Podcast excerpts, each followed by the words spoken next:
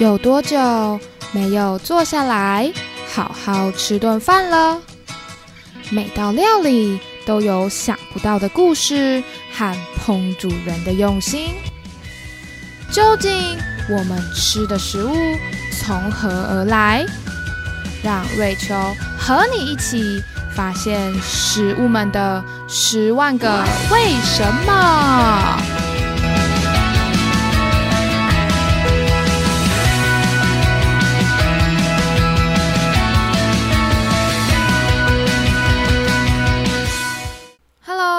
是瑞秋，欢迎收听瑞秋的十万个为什么。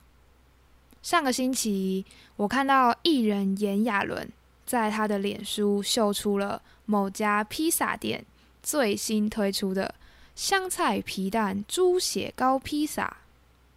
当下我以为是他在玩披萨的后置 P 图，想不到后来去划了 IG 线动。看到我有朋友发布了这款神奇披萨的品尝心得，我才意识到，哇，这家披萨店真的很厉害耶！除了之前陆续推出过的珍珠奶茶披萨、拉面披萨、榴莲披萨，到现在的香菜皮蛋猪血糕披萨，天哪，这名字有够长的！我不禁非常佩服他们的创意。而既然他们这次推出的是台湾小吃口味的披萨，我突然很好奇呀，下一次他们会不会出一款集结台湾各地的名产点心，名字更长的披萨，像是凤梨酥、太阳饼、黑糖糕、佐地瓜酥、方块酥、马吉 QQ 披萨？哇塞，那个热量一定是爆炸高的啦！不过这也不禁让我想起哦。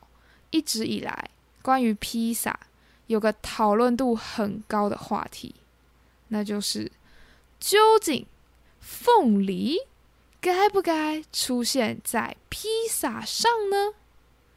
让我们继续听下去。好了，我知道我模仿圣主如模仿的很不像。那这款争议性很高的口味就是夏威夷披萨啦。这边我想先帮夏威夷平反一下，其实夏威夷披萨跟夏威夷没什么关系啦。他其实是一名叫做 Sam Panopoulos 的希腊裔厨师，在加拿大跟朋友于一九六二年合开了一间披萨店。当时呢，他就突发奇想，在做披萨的时候，看到手边啊，哎，刚好有一罐夏威夷牌的凤梨罐头，哎。所以 Sam 呢就把里面的凤梨加在披萨上面，之后啊再加上火腿跟番茄酱，创造出酸酸甜甜的新滋味。想不到这个新口味的夏威夷披萨，最后竟意外获得了各界的欢迎，还有嗯抨击。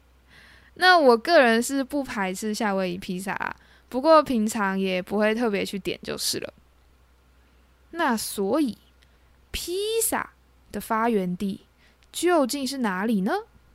没错，就是意大利啦。不知道当意大利人看到祖国的披萨被世界各地研发成五花八门的口味，究竟会作何感想？虽然披萨被发扬光大，成为让外国人马上把披萨还有意大利。联想在一起的美食。不过大家知道吗？其实披萨原本是一道端不上台面、只属于贫穷人的食物哦。若不是有某位皇后的加持，披萨也走不到如今能跟意大利面并列意大利国民美食的地位哦。所以今天我们就来说说关于披萨。的小故事啦。我们先听一段古罗马诗人维吉尔在史诗《艾尼亚斯逃亡记》描写的故事。艾尼亚斯原本是古希腊特洛伊城的王子，经历特洛伊战争之后，国家不幸沦陷。艾尼亚斯只好带着主要的军官将领还有儿子，辗转逃离到 Latium，也就是今日的意大利罗马。艾尼亚斯一伙人这时来到一棵树下，他们从身边取出了扁平的小麦面包，放在草地上，把面包充当他们的盘子，上面盛放刚采到的蘑菇与水果，当做午餐。吃完面包上的食物后啊，大家还是很饿，忍不住也把草地上的扁平面包吃得精光了。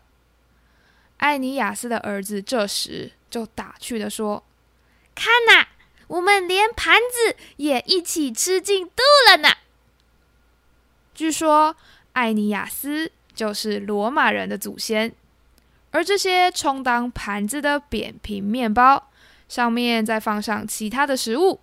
也算是意大利披萨的雏形了，不过也暗示着披萨曾经是那些买不起或是没有盘子的人们能够选择的食物。时间快转来到十八世纪的意大利拿坡里，当时意大利仍被西班牙的波旁王朝统治，不过在波旁王朝统治下。拿坡里是个经济快速起飞、繁华忙碌的城市。当时啊，还一度跃升为欧洲排名前段班的大城市哦。不过，因为经济与人口的成长快速，也产生了贫富差距。根据一八四三年法国文豪大仲马在他的著作《双轮马车》当中。描写拿坡里的平民 Lazzaroni 很常吃的食物就是披萨。他说：“拿坡里的平民几乎三餐都是吃披萨，只要用两块铜板就可以买到足以填饱一家人肚子的披萨。”现在听起来啊，如果像大众马说的，一天三餐都吃披萨。哎，其实我们就可以吃到很多很多起司，哎，听起来好像也蛮幸福快乐的，不是吗？为什么十八世纪的披萨没有受到上流社会的青睐，而是普遍于这群 Lazzaroni 平民阶层的食物呢？Lazzaroni 这个词啊，来自路加福音的乞丐 Lazarus 的名字。当时拿坡里的 Lazzaroni。大多从事的是港口搬运工，或是贡献大量体力的劳动工作。而当时的拿坡里披萨不像现在的披萨店是有店面的，而是由小贩把披萨分装在盒子中，沿街在路上兜售。顾客可以依照自己的需求选择自己想要购买的分量。再由小贩切成一块一块的售出，所以当时的披萨就如同《艾尼亚斯逃亡记》当中描述的，披萨不需要特别用容器盛装，买来就可以吃了，非常方便。加上披萨切成块之后啊，其实一小块披萨也不会贵到哪里去了。对于这些长时间在外面工作、收入不高的劳工阶级，方便携带以及省时省钱的披萨，就成为了拉扎罗尼们的饮食选择了。不过，拉扎罗尼们吃的披萨是什么味道呢？其实，大部分吃到的只有简单的在面团上面撒上大蒜、猪油和盐巴。好一点的才会放上起司、小鱼、番茄，还有罗勒叶等等。曾经啊，披萨因为属于低下阶层人的主食，有些食谱会忽视披萨这道料理的存在，不会收录于书中。甚至啊，发明摩斯密码的 Samuel Morse 山姆摩尔斯先生，曾经去拿坡里旅游时，就描述披萨是我见过最恶心的食物之一。味道啊，这就像是下水沟传出来的奇怪恶臭啊！不过我相信啦，对当时某些人来说，披萨也是很美好、很必要的存在吧。至少可以填饱咕噜咕噜叫的肚子嘛。接着来到了一八六一年，意大利终于迎来了统一。在一八八九年，当时的国王带着王妃玛格丽特到拿坡里进行访视。准备吃饭的时候，因为国王夫妇俩啊早已厌倦了每天在皇宫吃到的奢华精致法式料理。于是就对着拿坡里的市民宣布：“来人呐，给我们上些当地的庶民美食吧！我不要再看到什么法国鹅肝酱了。”于是，拿坡里的一名披萨师傅 Esposito 便使出了浑身解数，为国王跟皇后端上了三种口味的披萨。那我们这就准备上菜喽！披萨一号，猪油罗勒做卡丘卡瓦罗烤马贝起司披萨。披萨二号，切切涅里来自地中海游来游去、游来游去的小鱼披萨。披萨三号。